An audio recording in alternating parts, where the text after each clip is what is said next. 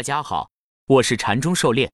今天咱们来学习教你炒股票禅论一百零八课第八十课第一节分型的辅助操作与一些问题的再解答。咱们的讲解按原文对照逐段进行，力求贴近原文解读，弄懂每课重难点。禅论原文。今天本应该说点别的，但市场一跌，大多数人都没什么心情看别的，所以不妨再说一下股票。而股票又何曾就是股票？把股票只当成股票，那当然会被股票所缠。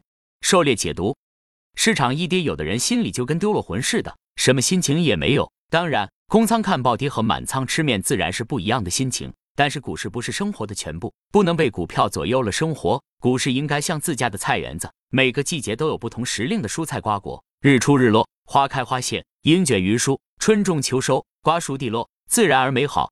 缠论原文：股票从来就不是股票，而是你的贪嗔痴疑慢。没有任何的失败相关于股票，而只关于你的贪嗔痴疑慢。股票不过是一个幌子，一个道具。狩猎解读：股票是什么？股票只是一张有价证券，它代表一堆筹码，是参与市场交易的凭证。股票的操作说到底就是对信息流的反应。贪嗔痴疑慢这些人性的弱点。归根结底还是源于无知，源于信息的高度不对称。试想一下，如果知道前面是万丈深渊，你还会往下跳吗？如果知道这股票造假要被百分之一百退市，你还会满仓去买吗？当然，也很少有百分之一百确定的事。市场充满了不确定因素，我们所做的技术面、基本面、这面那面的分析，就是为了寻求更高确定性。缠论原文：在西方，真正在资本市场上有成就的，基本都成了哲学家。没有对市场的洞察，整天靠着消息、那题材的折腾，那永远只能在散户的区间中震荡。有此眼界，不一定能达此高度。毕竟眼高手低也是通病，但无此眼界，就一定不可能达此高度。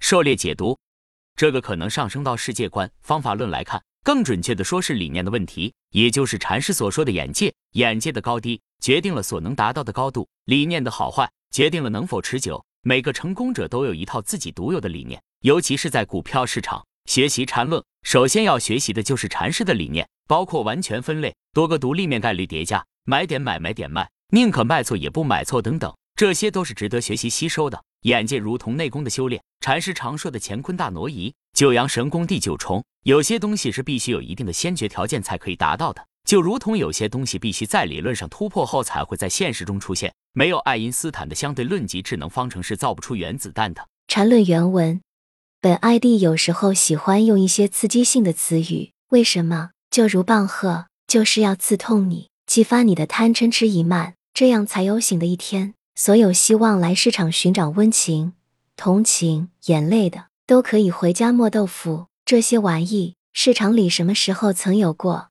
狩猎解读：市场是最公平的地方，市场上什么都不认，只认钱。只要你有钱，管你什么出身、年龄、性别、学历、知识、技能，有钱就可以进来，其余不设任何门槛。但市场也是冷酷无情的，他只认钱，没有钱就没有筹码，没有机会进到市场里容易。想要在市场里生存，从市场里赚钱，那就难了。唯一的办法就是让自己成为钢铁战士，否则就是送财童子。等着被收割的韭菜。缠论原文，在市场里要成功，除了比市场还要强悍，别无他法。市场出现卖点，你还幻想着火星，那就回火星去吧。地球需要的是手起刀落的强悍。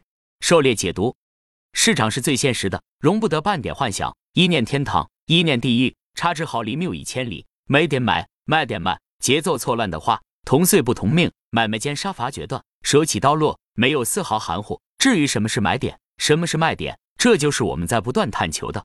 缠论原文这次提供了一个绝佳的例子，那么不妨看看所有没有强悍的究竟都犯了什么毛病。注意，这不是批斗会，而是严肃的解剖。无论你现实中具体如何操作，都有解剖的必要。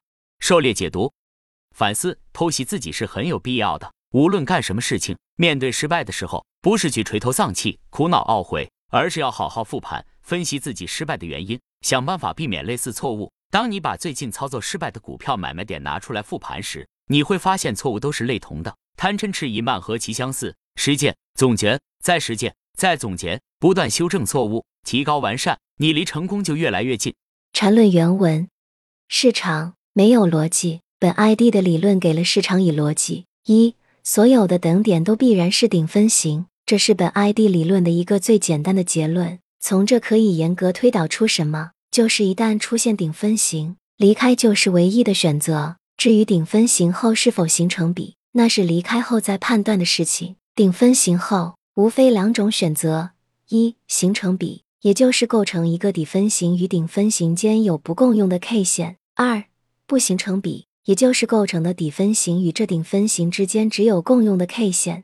狩猎解读：顶分型和底分型都是转折的标志，由上升转为下降，或者由下降转为上升。很多强势股洗盘出现长上影和顶部阴线，第二天继续高开高走或者低开反包，始终没有形成顶分型。对于强势股，没有出现顶分型或者没有破五日均线。就可以拿着。我们经常使用分笔和线段，而分笔和线段在大周期图上并不是特别需要关注的，反而更应该关注分型的情况。分型是中继还是转折，对应分型是完全不同的操作。如果是中继，也就是震荡，出现顶分型恰恰是买入的机会；如果是转折，则出现顶分型就要逃命了。反之，底分型如果是中继，出现底分型则是反弹卖出的机会；如果是转折，出现底分型就该买入了。同样是分型，操作却完全相反。缠论原文，但无论哪种选择，都有足够的空间让你反应。如果是第一种，那调整是大的；第二种，调整是小的。这个在昨天本 ID 专门写的课程里有很多例子反复说明了。为什么？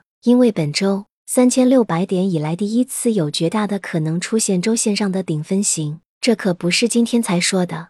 狩猎解读，预判和应对。当你预判顶分型转折后要向下成比。但实际上它并没有向下，在第三根 K 线时已经力度衰竭，那么就应该买回继续持有观察。禅师所说的三千六百点以来，就是自二零零七年七月六日以来的这段行情。从周线图上看，自二零零七年七月六日以来，周线上有两处大概率可能形成顶分型。第一处如上图第一个红色箭头所示，形成掌上影线收阴，其实是很恶劣的一种形态。这种情况百分之九十会形成顶分型的，但是接下来周一却大幅高开高走。收盘涨幅百分之五点三三，接近新高，这样就把形成顶分型的可能基本排除了。当然，周末有重大利好消息出台，这个是可以有所预判的。缠论原文。那么，这么明确的知道了这一点，按照市场的逻辑，正如昨天的课程里反复强调的，注意顶分型的时候是形成顶分型那天冲高卖，而不是收盘等顶分型都很明确了再走。那么，对于周 K 线这一点是一样的。而日线上，大盘在九月七日的顶分型已经明白无误。